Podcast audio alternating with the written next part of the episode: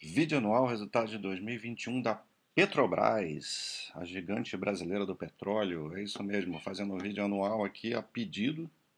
A gente está aí já no mês de maio, já saiu o primeiro trimestre de 2022, mas é, pediram para fazer aí uma análise anual da Petrobras. Tem muito tempo que eu não olho, né, que eu não analiso. Deve ter aí, sei lá, uns 5 anos, 4 anos. É, mas vamos ver como é que foi aí a Resultado de desempenho, né, 2021, a gente sabe que está num momento de mercado é, que favorece, né, o, a, é uma empresa cíclica, então favorece é, com o preço do, do, petróleo lá em cima, né, as commodities em geral, né, todas as empresas estão surfando aí esse momento pós-pandemia de aumento de preços. E Vamos lá, vamos ver aqui. Vou utilizar o release aqui, eu não gosto muito, né, porque acaba ficando com difícil achar as informações, mas a apresentação ela foca muito no trimestral e não é o foco aqui, né. Então vamos lá, vamos começar aqui olhando esse quadro, que a gente já consegue ter uma, uma ideia, mas assim, a parte de números não, não tem nem muito o que comentar, né, porque tudo subiu muito, né. Muita diferença em relação a 2020, até porque em 2020 é, teve muito impacto né, de, de relacionado à Covid, né, foi o início lá do auge da, da pandemia. Em 21 as coisas já voltando à sua normalidade, já com os preços subindo muito. Né? Então a gente vai ver é, que a receita de vendas aqui de 452 bilhões, aqui está em reais, né? É, subiu 66%, e daí para frente a, as variações são, são bem maiores. Né? Ver o lucro bruto aqui subindo 77, então aqui já começa a escalar a, a alavancar, né? Alavancagem operacional. E a gente vê também aqui na parte de despesas operacionais uma diferença bizarra, né? Aqui tem muito a ver com impairment, que favoreceu o resultado de 2020, é, 2021, teve uma reversão e em 2020 ao contrário, né? Um, um impairment mais, é, um valor mais alto, né? Então isso acaba entrando no, nas despesas operacionais, muito embora isso não tenha efeito caixa, né? mas o resultado contábil sai essa diferença grande, aí a gente vai ver é, lucro é, muito maior, né? 106 bilhões aqui, um lucro é, totalmente diferente do de 2020. É mais interessante, a gente vai ver daqui a pouco, ver o lucro líquido recorrente aqui, que é 83 bi, né? Um fluxo de caixa 37 é, por cento maior, né, 203 bilhões de fluxo gerando muito caixa, sobrando, né, caixa livre também, e o EBITDA ajustado aqui, subindo, o, vamos olhar o recorrente, aqui. Não tem muita diferença aqui no EBITDA de, de não recorrente, mas subiu é, no, em 2021, né, em 2020 sim, então aí o, a diferença seria maior, mas o resultado do EBITDA de 2021 é na casa de 234 bilhões, não tem muita diferença. Tem um outro destaque aqui para a questão da dívida, né, o endividamento que a, o saneamento aí que a Petrobras vem, vem praticando, atingindo metas né, de, de diminuição de dívida. E a gente vai ver aqui que a alavancagem das menores aí, historicamente, 1.09 caiu, era, é, em 2020 foi de 2.22. Então, dívida líquida em dólares aqui caindo, né, bastante, para 47 bi. E o grande, o grande diferencial, assim, se a gente puder resumir, né, viram vários fatores que impactaram o resultado, mas o principal está aqui, o preço do Brent, o, o, que foi 70,73 em 21 e 41 apenas, 0,67 em 2020. Então essa subida toda de preço fez o resultado ser tão, tão forte, né? É, fora a questão da base fraca de comparação com 2020. Esse quadro aqui a gente é, dá para ter um pouco de ideia assim do que, da onde vem as receitas né, da empresa, porque vem de várias áreas, né, muito embora a empresa tenha cada vez mais focado no, no seu negócio principal, é, do, do, do, óleo, do petróleo e dos seus derivados, né, e fazendo muitos investimentos, o que tem fortalecido o caixa. Depois a gente vê mais alguns detalhes se, se aparecer aqui no release, mas está acontecendo né, bastante desinvestimento. Então, aqui a parte, essa primeira parte aqui é, é a parte dos derivados, né?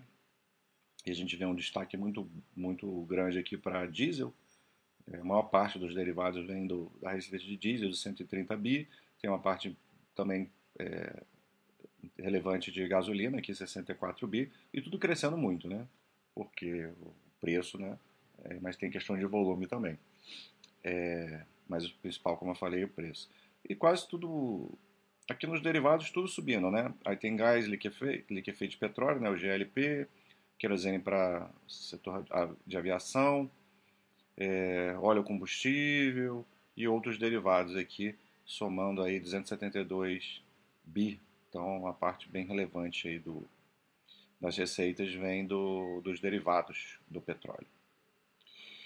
Aqui embaixo ele, ele vai é, colocar outras, outros setores que compõem o mercado interno, né? Aí tem gás natural, é, desses o gás natural mais relevante é 31 bi, né? Aí tem a própria venda de, de, de petróleo aqui mesmo, renováveis, é, energia elétrica é, e serviços, né? E aí um total de 329 bi só do mercado interno e o mercado externo a gente vai ver que é 122 bi. Então é, cerca de um terço né, do, do, que representa o mercado interno. A maior parte aqui vai, grosso vai com as exportações de petróleo, né, 115 bi, petróleo e o óleo combustível também é exportado. Né? E aí tem outros derivados aqui com uma relevância menor, né? mas quase tudo aqui é relacionado à exportação do, do petróleo. E o total a gente já viu ali na receita de 452 bi, né? E aqui fala, se você for ler, né, tá aqui, receita líquida cresceu 66% devido à alta de 77% do preço do Brent em reais, né? É, mas também teve aumento de demanda no mercado interno, por causa da retomada econômica, né, aquilo que eu falei da, da base fraca de comparação com 20. É, e outras coisas também aqui, ele fala da venda de gás natural, energia elétrica, é, que despacho termoelétrico em 2021, né, teve a, a, a problema crise hídrica, né, seca, então, muitas termoelétricas e aí a Petrobras acaba se beneficiando, atua aí nesse relacionado a esse setor. Então, essa é a parte de receita.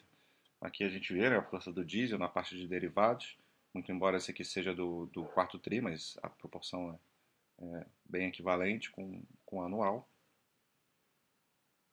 A gente consegue ver também aqui exportação né, de petróleo, o principal cliente é a China, 38%. Depois vem a América Latina como um todo, né? E, e a Europa, com 15. Aqui exportação de derivados também, a maior parte vai para Singapura.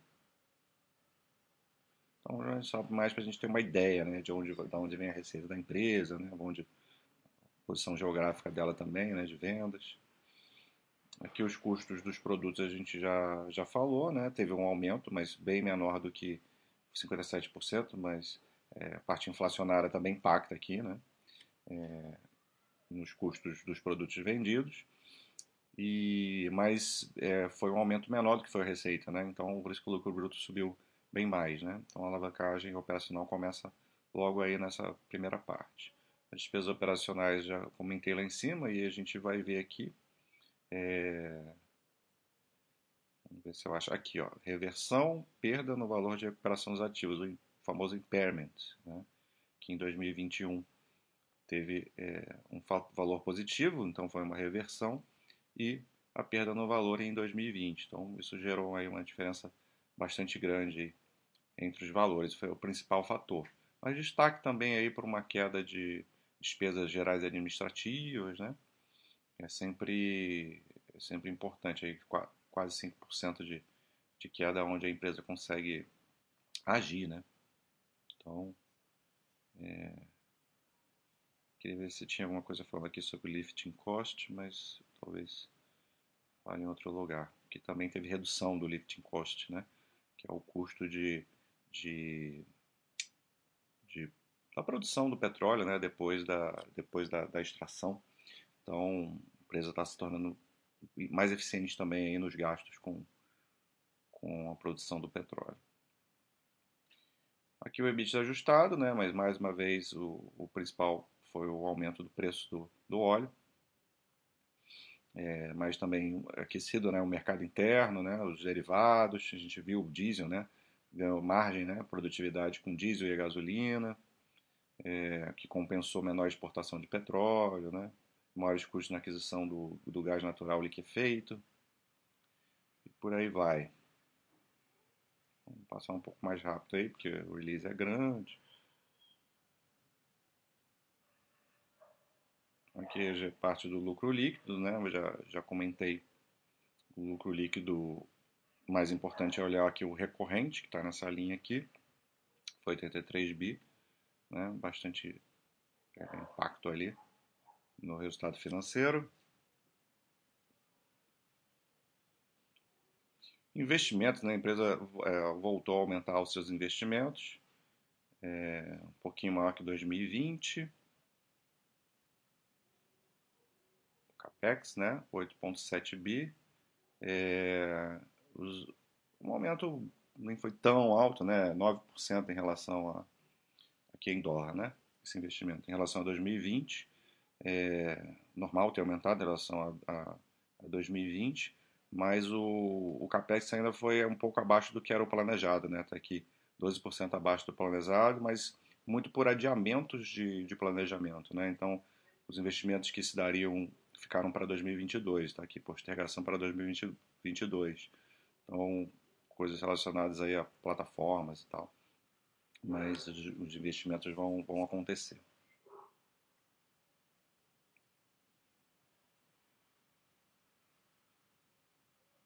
Aí tem um monte de projeto aqui, né, que, que são onde a empresa está investindo aí para frente.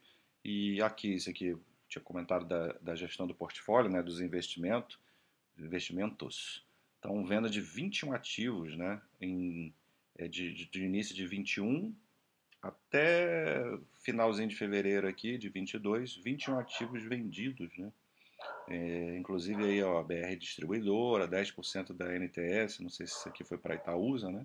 Itaúsa é, vem aumentando sua participação, é bem provável. E ainda tem 14 ativos já assinados em processo de conclusão, né? O closing, né? Do, desse, desses movimentos de desinvestimentos. Então isso vai fortalecendo o caixa da empresa para ela focar é, no investimento daquilo que está é, tá mais relacionado ao core business dela. Né? A Petrobras já foi uma empresa é, muito é, muito pesada né, em ativos e muitos ativos que não tinham nada a ver. E a gente viu que isso acaba trazendo trouxe muito problema no passado para a empresa, dívidas enormes e, e gestão de, de, custos muito ineficiente. Então isso mudou aí nos últimos anos. A empresa é outra, né, hoje. É, relacionado a isso é um movimento que a Vale do Rio Doce também, também fez, né?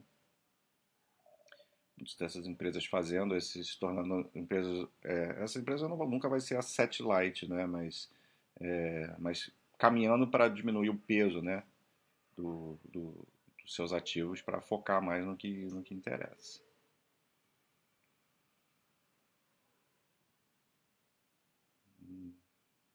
Tem mais alguma coisa? Eu já comentei da geração de caixa, né? Foi, foi bem forte. 203 bilhões. Também gerou caixa livre também. É, não sei se vai ter aqui o FCO, né? EBITDA 234, então bastante conversão em caixa, né? 203. Então já deu para ter uma ideia de que a empresa está no momento aqui, endividamento, né? Para a gente talvez terminar. É, Relação à dívida líquida relação dívida líquida EBITDA ajustado diminuiu 1,17 vezes, né? Eu já tinha comentado lá em cima, né? Para 1,09. Então, endividamento diminuindo e o EBITDA aumentando, então a relação acaba caindo bastante, né? O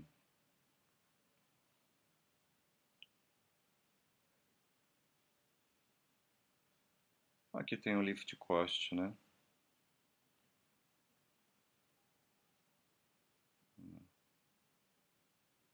2021, sem a participação. É, mas aqui está tá dividido em várias, em várias categorias.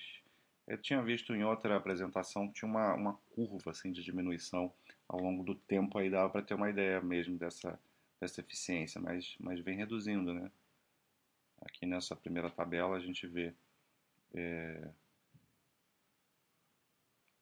de 5 né, em 2021, é, e antes era 5,23 e 20. E aqui no trimestral a gente vê essa diminuição né, é, também. É, acho que aqui do release não tem muito que ficar. Ele começa a dividir aqui né, em, em segmentos, né, refino, transporte comercialização, resultado de cada uma. É, ou gás e energia, né? que são todos os, os subsegmentos, subsetores ou segmentos que a empresa, que a empresa opera. É isso. É, Para terminar aqui, vamos dar uma olhadinha aqui no primeiro trimestre de 22, né, que já está em maio, já saiu. A gente vê que a empresa continua no, surfando essa onda aí da, da alta do petróleo, é, receita líquida Uh, ah, 141, nossa, foi bem alto, né?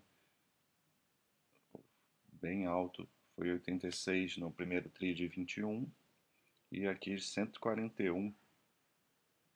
É, bem, continua muito forte o resultado. Vamos ver aqui o EBITDA. 82, 82 bilhões. E antes foi 49 no tri do, do, do 21. Então continua escalonando, né? continua alavancando.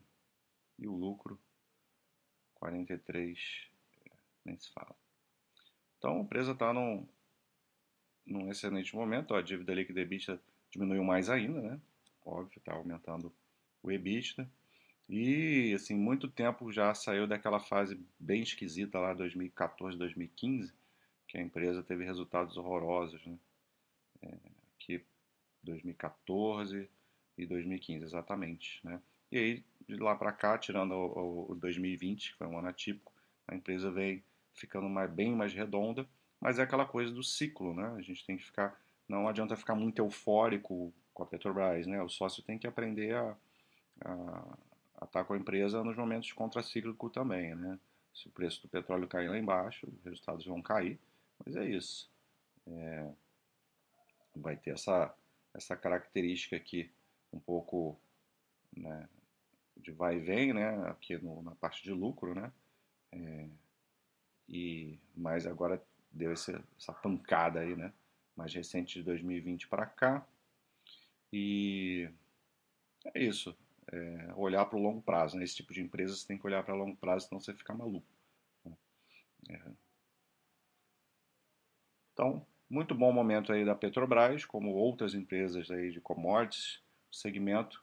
Então tá aí o vídeo feito aí atualizado de 2021 e já uma palhinha do resultado inicial do primeiro TRI de 2022 que continua bastante forte. Um abraço.